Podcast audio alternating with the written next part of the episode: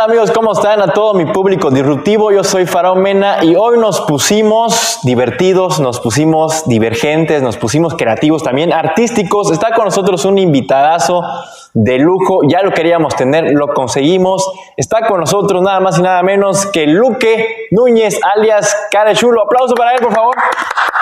Muchas gracias. Luque, bienvenido, de verdad. Gracias por la invitación. Pues Aquí nosotros andamos. contentos de que estés aquí. Hemos seguido tu trabajo y recuerden que Rompiendo Esquemas se trata justamente de invitar gente que está rompiendo paradigmas en sus respectivas áreas de trabajo y Luque no es la excepción. Y digo Luque porque obviamente ustedes saben perfectamente qué personaje interpreta y que se ha ganado el corazón de mucha gente, de los campechanos, ¿verdad? De los campechanos que trabajan, ¿verdad, Luque? De Sí, la raza claro. que está ahí. De la raza pura sangre de aquí del estado. Exactamente. Y bueno, pues Duque rompió esquemas, nos va a platicar toda la historia. Quédense acá con nosotros. Va a estar platicando un buen rato acerca de cómo justamente creó el personaje y todo lo que hay detrás, hasta dónde lo ha llevado. Ahorita lo vamos a platicar. Pero bueno, Luque se ganó estar con nosotros porque hace cosas distintas a través de su personaje, ¿no? No solamente es eso, igual pinta, hace, eh, hace rótulos, ¿no? Te dedicas Sí. igual, es diseñador. Vamos a platicar de él, es un personaje completo y está aportando a nuestra sociedad desde la comedia, desde la comedia local, que es algo padrísimo. Igual nos invita a reflexionar a través de eso, porque es, es su, su rutina, habla sobre lo que ha vivido, ¿no? Así es. lo que ha vivido una persona ah, y ha crecido. Entonces está padre que esté con nosotros porque somos divergentes. Aquí invitamos también a personajes como Luke. Luke, entonces vamos a iniciar, ¿te parece? Sí, sí, Esta claro. parte de la entrevista. Queremos saber cuál es tu nombre completo real, porque la gente te ve y te dice, seguro te ven en la calle y te dicen, ¿qué onda, cara chula? Sí. Platícanos, ¿cómo, ¿cuál es tu nombre completo para empezar? El nombre real es José Lucero. Mira nada más. Sí. Con razón no lo te creas. Desde ahí ya comenzamos con un chiste, ¿no? Porque me pusieron nombre de mujer. Qué barbaridad. Porque pensaron, pensó, pensaron mis papás que iba a ser niña. ¿De verdad? ¿Esa es la historia? Sí. Ok. Como para... todo, porque mis hermanos tienen un nombre, Ajá. un nombre y enseguida es el apellido. Y yo soy el, el último balazo, como le dicen por ahí. Claro. O el tupito, ¿no? Claro. ya este, y me ponen dos nombres, ¿no? No me iba a salvar de todos modos. Si fuera niña, me iba a llamar Lucero. Oye, sí. Y ahora salí niño y me pusieron José, José, José y Lucero. Lucero. Pero así sentado, ¿no? Una vez Sí, que... ya, ¿Qué tal, ya José? no hay vuelta atrás. Ya no hay vuelta atrás.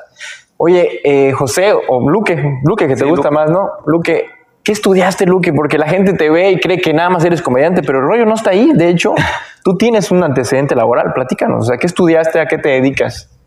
Yo estudié diseño gráfico. Terminé mi carrera y este, y pues ya sabes, ¿no? Uno va con la noción muy contento de que ah, saliendo voy a tener trabajo. y hasta ahorita no he encontrado. Y la realidad es otra, ¿no? Sí. Entonces, diseñador gráfico. Sí. ¿ok? ¿Y, y en qué has explotado esa, esa parte académica que tienes? Mira, la parte del diseño gráfico, que normalmente es digital, estuve trabajando por mi cuenta en lo que buscaba trabajo y me decían que no, que no hay vacante o algo así. Ujú. Y, este, y me fui desviando por el lado artístico, porque en la carrera me dieron una parte de diseño y otra parte de arte. Ok. Y me enseñaron, yo ya, ya sabía yo, ¿no? O ya traía más bien esa, ese toque de que se me facilita el dibujo. Entonces ahí me enseñaron más, más técnicas. Cuando salí me puse a pintar playeras con aerógrafo, porque la curiosidad de, de buscar otras herramientas que no fueran las clásicas me orilló a buscar, a irme por la aerografía. Entonces fui, apre- pinté playeras, pinté carros con aerógrafo, Órale. este, cascos, motos. Todo, O sea, ¿no? Todo se fue, cada cosa me fue llevando a otra. A otra. Cuando dije, este, bueno, ya no hay que pintar o la gente pues ya no trae chamba y este, una vez me hablan para rotular, iba a rotular unas gradas y me dicen, oye, tú, tú dibujas, tú pintas playeras, ¿no? Veo que pintas bien. Eh, ¿Será que puedas rotular? Llevar ese arte a la pared es diferente, Ajá, ¿no? Es totalmente diferente. Yo dije que sí y ya, pues sé dibujar, ¿no? Te confías, sé dibujar eh, aquí en el papel, en el lienzo. ¿Por qué no lo voy a hacer en la pared, no? Ajá. Y cuando llego a la pared es algo distinto que no sabía ni qué hacer. Tuve que contratar un rotulista. De verdad. Sí, para que me guíe y ahí aprendí. O sea, me dijeron, ¿puedes hacer esta chamba? Yo dije que sí. y, busqué cómo, busqué la manera de hacerlo y, y, se hizo. Se pintó, quedó bien y, este, y así, no, pues ya tengo otro campo que puedo abarcar, ¿no? Entonces ya me fui, fui aprendiendo, hoy hay chamba y él me iba ayudando y así fui aprendiendo eh, sobre el proceso, sobre el paso en realidad de una de una de un interés genuino en la carrera que te fue llevando todavía más a especializarte, podemos decirlo así, ¿no? O sea, que te gustara y le fuiste agarrando. Ahora ya creciste a través de los rótulos, ¿no? Sí. ¿Y qué, este, trabajos has hecho de, rótulos? De rótulos, pues he, hecho varios, ¿no? He pintado en escuelas, he pintado tanques elevados, este por varios ejidos de, de por aquí cerca, ¿no? Campeche, Quetenabo, eh, no me he ido muy lejos, pero, pero sí hubo un tiempo en el que estaba trabajando tanto que, pues me, iba bien en los rótulos. Ok, excelente. Oye, Luque, platícanos ahora. Luque es campechano, ¿no? Sí. Familia campechana, ¿cuántos hermanos? Platícanos la dinámica familiar, ¿en qué barrio que creciste? ¿Cómo estuvo eso? Yo crecí en el barrio de San José. Ok. Este, soy el único campechano de mi familia porque ah, toda mi familia es de Oaxaca, ¿no? Desde el, hermano que está después de mí hacia atrás, ¿no? Mis papás, todos son de Oaxaca. Ok, para empezar tú eres el menor, nos decías, ¿no? Sí. El último balaz. El último balaz. y él es, el, él es el que naciste en Campeche, porque los demás migraron de ahí, ¿no? No, ajá, los demás son de Oaxaca, pero de allá vinieron para acá porque mi papá, como era militar, lo pasaron al, al cuartel de aquí, entonces tuvo que viajar para acá. ¿Y cómo fue esa transición? ¿En qué edad tenías o cómo estuvo? Bueno, yo nací aquí, así que, que, no supe qué rollo con eso. ¿Y nunca eh, visitas Oaxaca? ¿Tienes cuando estaba en la primaria, ya viste, no sé si te acuerdas que hacían este el ahorro los lunes. Sí, sí, sí. Entonces mi mamá aprovechaba ese día de ahorro y me daba a veces hasta mil pesos, ¿no? Que, que si ahí iba juntando y, este, y me daba un día mil varos, otro día doscientos y así la maestra, oye, ¿y este chavo qué onda, no? Se equivocó de escuela. Mi mamá lo utilizaba para ahorrar durante el ciclo escolar y podernos ir a Oaxaca a pasear. O sea, era una su caja de ahorros, ¿no? Sí. así que estuvo, estuvo bien. Iba casi cada, casi cada año, no cada dos años, eh, más o menos seguido. En verano, en Semana Santa. Sí, para que terminaba el ciclo escolar, ya nos iban. Entonces, familia oaxaqueña, pero raíces campechanas, ¿no? Sí. Y Campeche te adopta, Campeche te ve crecer, ¿no? Tú eres sí, sí, claro. más campechano. Por eso dice tu pan de cazón, que el pan de cazón. Que no es pan, es tortilla. Cabe resaltar.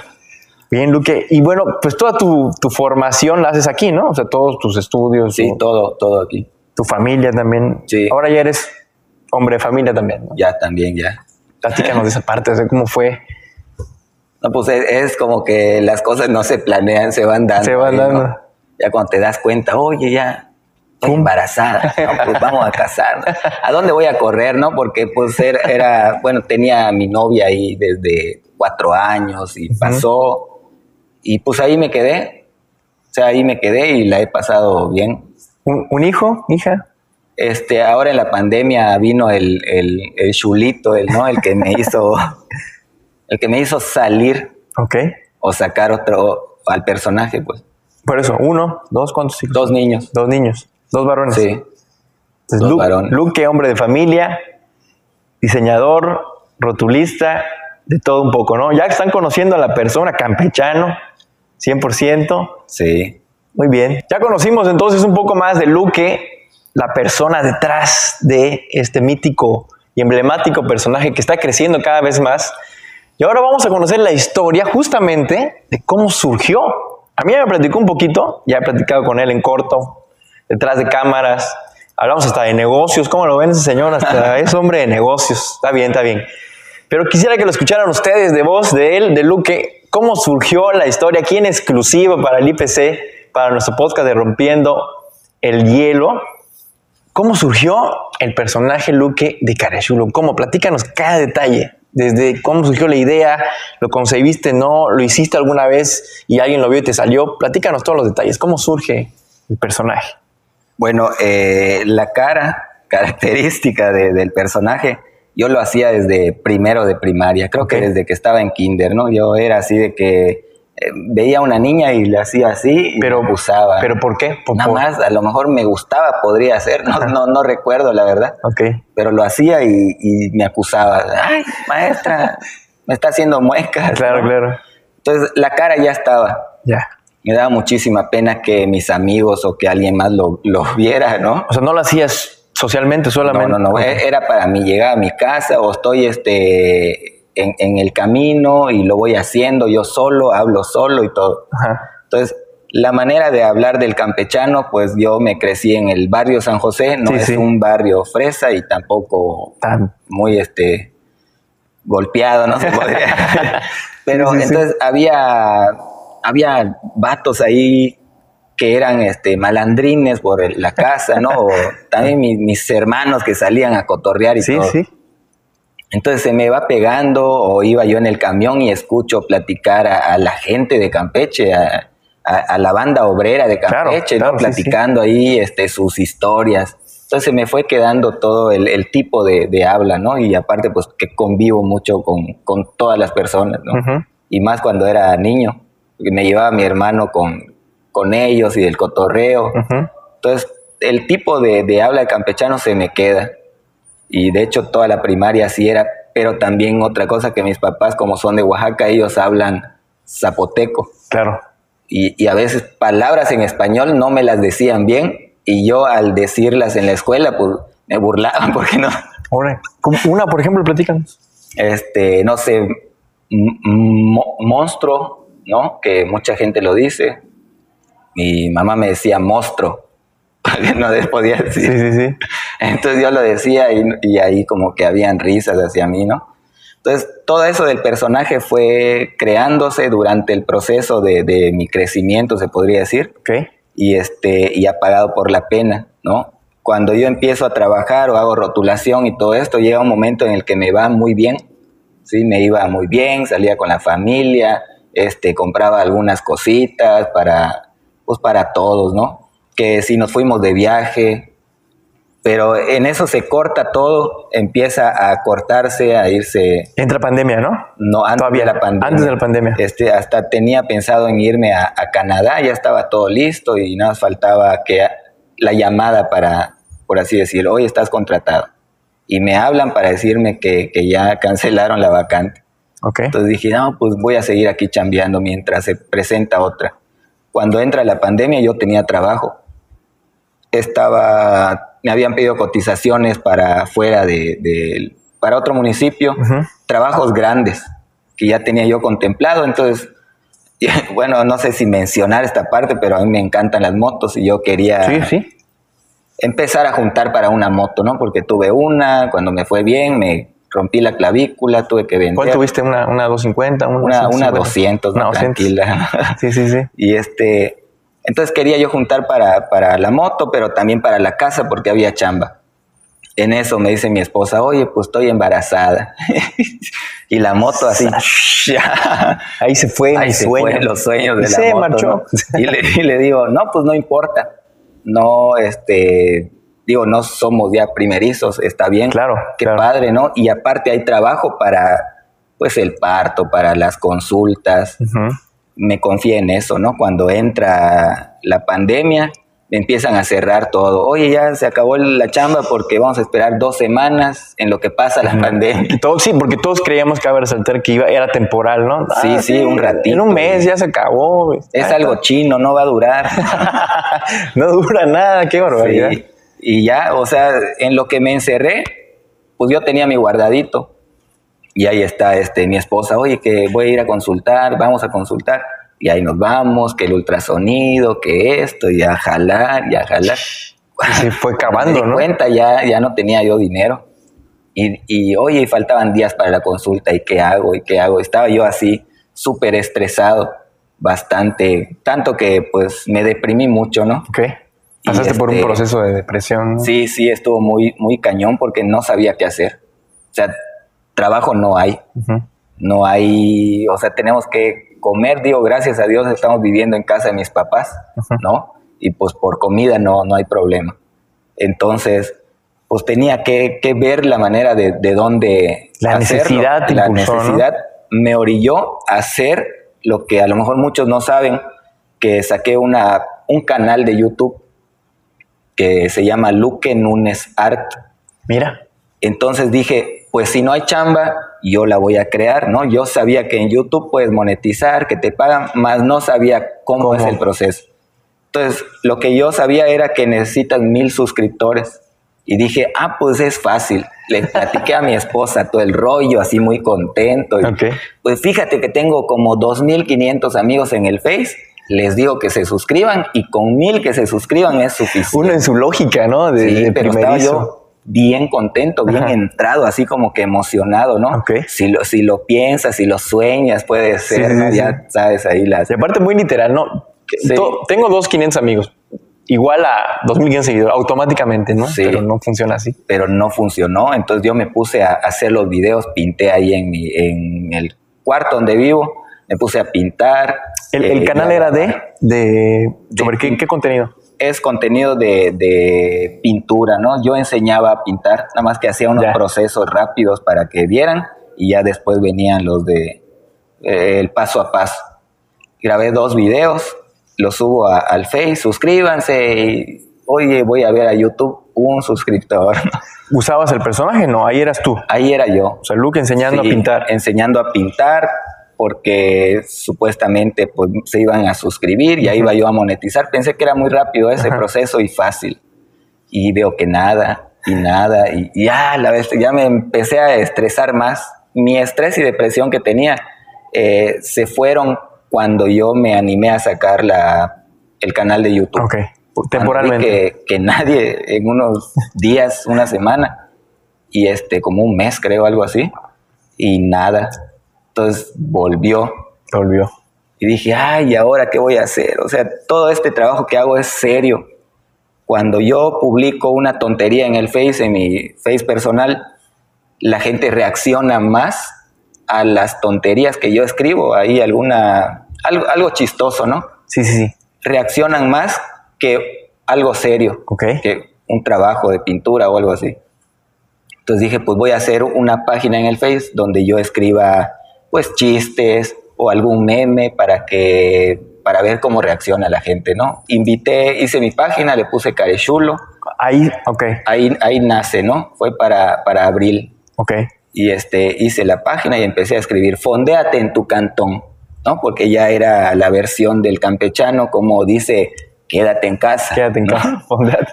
Fondéate en tu cantón. Entonces eran frases nada más al principio, ni siquiera había video ni nada. Era como meme, ¿no? Y de repente empecé a, a estresarme un poquito más porque no puro pasaba. Tú puro estrés, ¿no? ¿Qué puro estrés, la, la neta.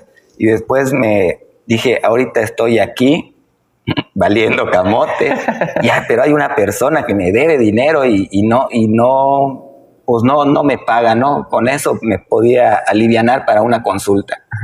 Y en eso me hablan para rotular. Me cayó así, me cayó una chamba de rótulo, un amigo que me salvó ahí. Mañana nos toca este consulta y no tengo dinero, entonces me habla un cuate, oye, para un rótulo ven a cotizar y me fui así. Okay de volada cotizo y le digo, no, pues la mitad primero y me dan el anticipo, ya podemos ir a consultar. Y así fue como que bajó, bajó el estrés. Así que el estrés no bajaba, mi estimado, pero ahí iba surgiendo el trabajo. ¿En qué momento empieza a despegar ya Carachulo? En ese momento de la página, de los memes, ya platícanos del, del despegue total, del personaje empecé a, contar historias, ¿no? Al principio de lo que me pasaba, me empecé a burlar de mí mismo, de lo que me ha pasado, en lo que he fracasado. claro. Normalmente es en todo, ¿no? en todo lo que he hecho.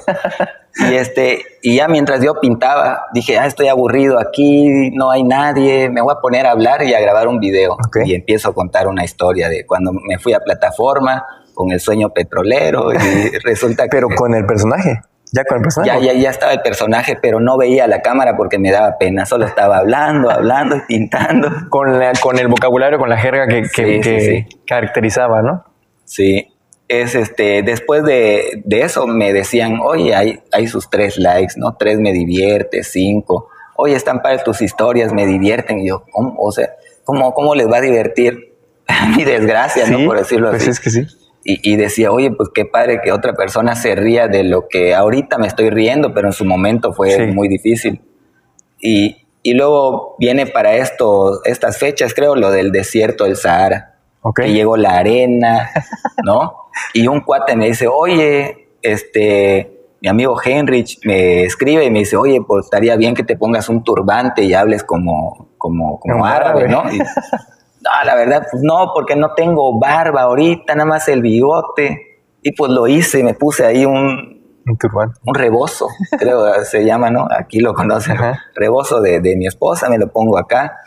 Y este, ay, aquí disfrutando del, del desierto del Sahara, brother, ¿no? Pero con una caguamita, brother. Y entonces ese video despegó bastante. Unos segundos que estaban tas y tas y En Facebook. Sí, cuando veo mi, mi teléfono y veo notificaciones de qué, ya me balconearon. ¿no? Entonces veo que es la, la página y, y, tiene compartidas, visualizaciones, llegó como a 200 visualizaciones, ¿no? Reproducciones, muchísimas compartidas, bastantes likes. Eh, likes y, ahí fueron llegando los me gusta a la página. Y ahí fue como subo a mil seguidores y de ahí un poquito más. Y dije, ala, viste, oye, pues, ¿qué onda? Ni con la página que tengo de pintura, que es algo serio, hay tantos. O sea, llevo como siete años con la otra página de, de Face y tiene como 1400. ¿Y esta cuántos tiene? Y la comedia te hizo crecer ahí, un montón. Ahí subió y después fue el otro video que hice de cuando hubo un, una noticia a nivel nacional de una combi donde entraron unos asaltantes, ¿no? Sí, sí, y lo golpearon. Entonces, mi esposa me maquilló ahí, de que estaba yo golpeado y todo para, para hacerlo, para hacer, hace cuenta que yo soy el, el, ladrón, pues, ¿no? Y empiezo a salir y, oye, chao, ¿qué te pasaste de rosca, me mech, ¿no? me golpearon, corriste, porque el otro ayudante del bandido se fue.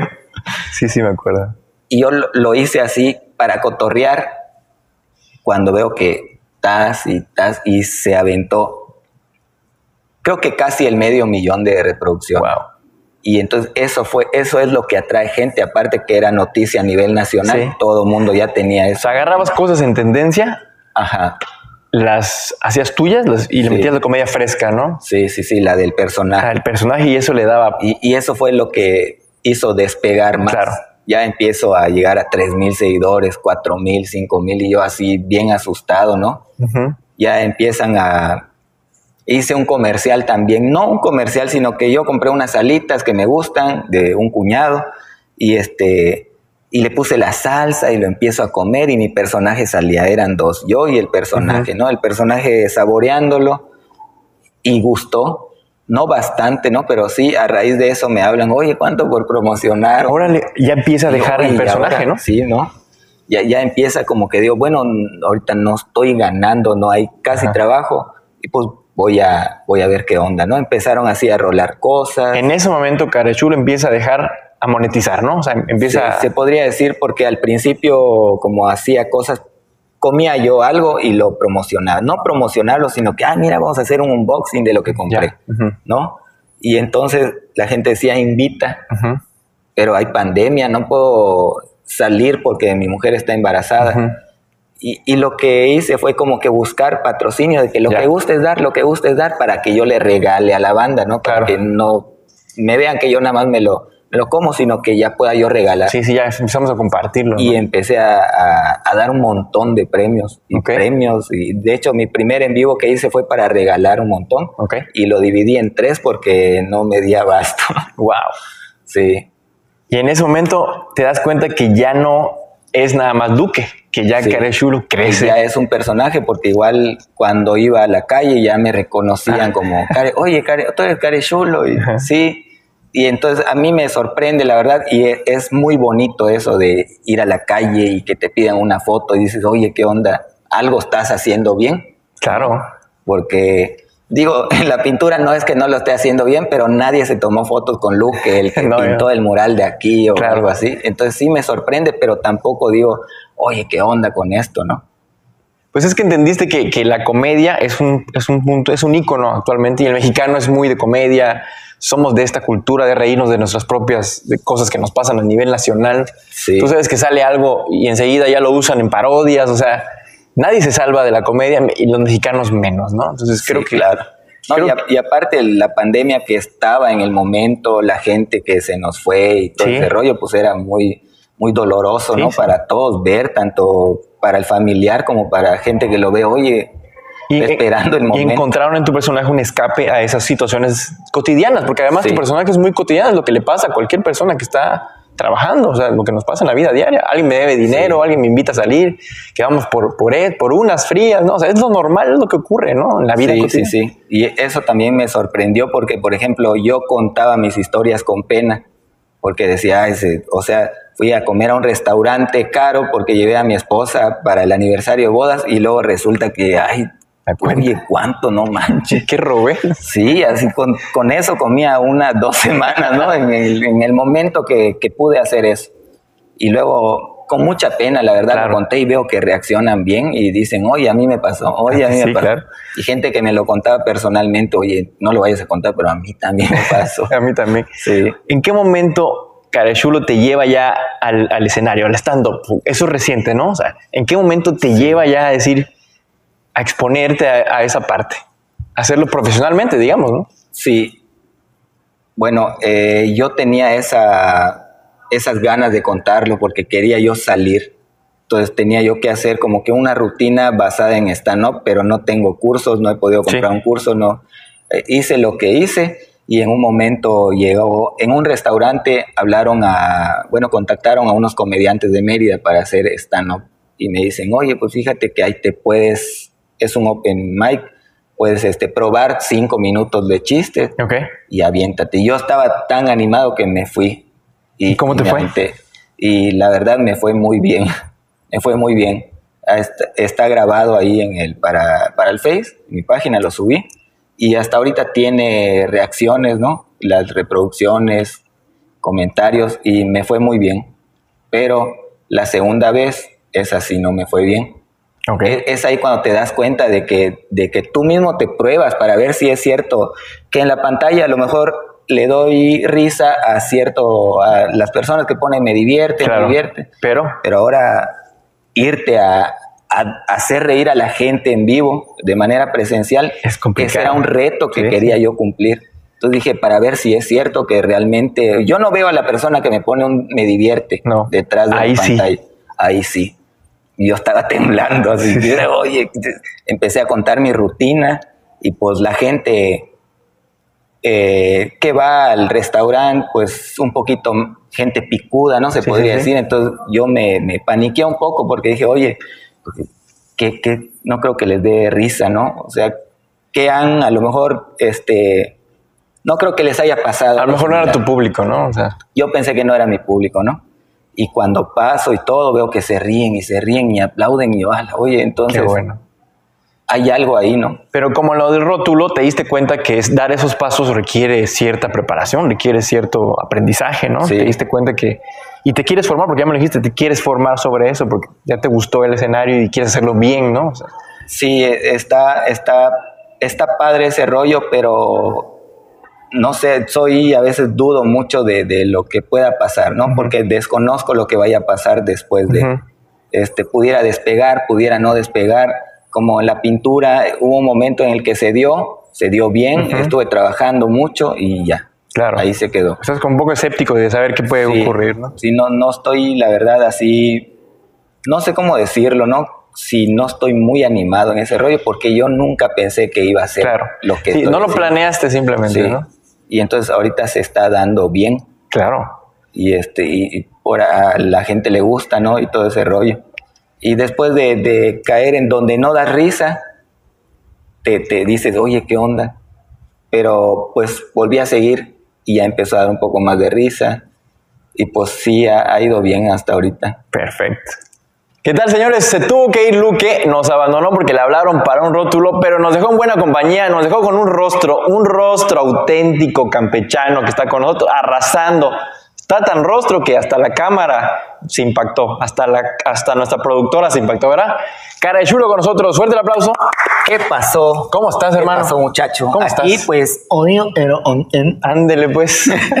Así como todos, ¿no? así como todos andamos los campechanos dando patadas de ahogado. ¿Cómo va a ser? Oye, cuéntanos, pero a ti te está yendo bien. Se dice por ahí que ya hemos- somos influencers, somos famosos, ¿es cierto eso? Ya soy famosísimo, más famoso que el señor Chitopan, que en paz descanse. no, chao, ahorita hay, hay, este, hay shows, ¿Hay ya shows? tenemos el mes de mayo casi completo. Cuéntanos, a ver, para ir a verte, ¿dónde, dónde te podemos ver? El 14 de mayo voy a estar abriendo el show de Nani Namu. De aquí brincamos al, ¿qué día? El, el 21. El Chao, El 21 de mayo hay un showcito ahí de una pulpari que le llaman, una, una pollada ahí que van a hacer para los estudiantes. Ok. Las chamacadas, están Ahí va a estar la chamacada ahí. Y, este, y también voy a ser como comentarista de motocross, chavo. Ahí voy a estar en Oye, tú motocross. haces de todo, chavo, qué barbaridad. Entrada gratuita por si quieren caerle. Ahí vamos a estar cotorreando. La motocross está buena, la motocross. Sí, bien chipocluda. Pocluda. Y la pool party. La pool party también. ¿Qué vas a llevar? Bueno, voy a llevar mi trucita ahí bien padrota. no es cierto. Es sorpresa, es sorpresa. sorpresa, si van, no ven. Sorpresa. Tienen que ir para que lo vean. ¿Y tus fans? ¿Qué les puedes decir a tus fans que están enamoradas completamente de ti? Hay para todas muñecas, ¿eh? Ya saben. Óyeme, te queremos inscribir y no te convencemos. ¿Por qué, por qué estás tan impactado? Cuéntanos, ¿no quieres estudiar aquí con nosotros? Pues lo estoy pensando, chavo, porque fíjate que ya mi la carrera que yo había estudiado como que ya caducó, chavo, ya no hay jale. Ya no. Entonces, a lo mejor me vuelvo pedagogo. Claro. ¿no? ¿O administrador? Administrador también para que yo pueda administrar bien el, el chavo. billuyo. Porque, por ejemplo, ahorita voy a ir a Copel a pagar, chavo. Otra Es que me están hable y hable y, y me hicieron un descuentazo padrote, así que lo que tuve que hacer fue ir a pedir un préstamo para pagar otro préstamo. No, no, ¿cómo crees? Pues si ya está cayendo la chamba, tienes que ahorrar. Es que todavía, todavía, vamos despacito. Vamos chavo. despacito. Sí. Está bien, está bien. Y cuéntanos, ¿cómo estás sobreviviendo este calor? ¿Qué, dice, qué, qué, qué dices al respecto? Pues la neta, el calor está fuerte, pero nosotros los campechanos sabemos cómo combatirlo. A ya ver, saben, ¿cuál es la fórmula? este, saca tu silla cuando baje el sol, saca tu silla ahí a la calle para que saludes a los vecinos que están pasando. Vas con, a tu expendio más cercano y compras una Kawasaki Z400 y así es como se combate Ya. el calor, chavo. Esta es la fórmula. Sí, sí, sí, ya, ya todo el calor que tienes adentro lo vas sudando, ya te sientes fresco. Te bañas, te pones tu talco en las dos caras, saca tu sillita, tu Kawasaki. Vecino, ¿cómo está? Buenas tardes, vaya bien. Saludando a todos. Saludando, como, Tomando el todo, fresco. Como debe ser. Como debe ser. Dos como la gente. Claro, dos, tres, si quieres. Oye, y de los maestros, ¿te llevas con maestros? ¿Conoces al gremio? Y dicen que casi no utilizan esa Kawasaki. ¿Cómo ¿será? no? ¿No tú crees? Ahorita viene, chavo, viene el 10 de mayo, viene el día del maestro. ¿Qué? Sí, ¿Qué ahí, están ahí. Ahorita te digo que vamos a hacer lo del show, que es para celebrar a las, a las mamis Ah, y a los maestros también. Así que ahí vas por allá a ver si te da tu vuelta, Claro, claro, claro. Sí, nosotros los para maestros. cotorrear ahí con los maestros. Está perfecto. Yo soy maestro, Tú eres maestro. soy maestro rotulista. Ándele. A ver si también a mí me toca ahí una, un regalito, ¿verdad? chavo? Mínimo. Que alguien se ponga, ¿no? Alguien, alguien ahí. Que dé su, su, su Su tanda. tanda, que dé su tanda, ya sabes. Óyeme, y a todos tus fans, ¿qué les quieres decir que te siguen fielmente? pues agradecerles de verdad que, que siguen mi página, que están ahí reaccionando, que comparten los videos. Muchísimas gracias. Ya lo saben que yo, yo los quiero mucho. Yo les mando un abrazo a todos. Y ahí cuando salga algo así, oye, hace poco me regalaron una guayaberas para que yo role ahí a los seguidores. Va a haber, va a haber Al- regalitos. así va, va a haber ahí un regalito, Está perfecto, chao. un en vivo ahí para que tire. Ya saben, los premios que viene para acá hay que rolarlo para la banda. Hay que rolar. Óyeme, y para que vengan aquí, que conozcan el IPC. también aquí está bien padrote. Ahorita que entro, chavo, me saca de onda porque digo, oye, esta, esta, esta vaina está como el Google. Ya viste los que trabajan en el Google. En Google. Este, tienen ahí su lugar para que se duerman, chavo. Estás chambeando, ya te cansaste, que te duele tu cuello, tu espalda. chavo. Hay unos puffs, hay unos puffs bien padrotes. Te sienta y te tira, chavo.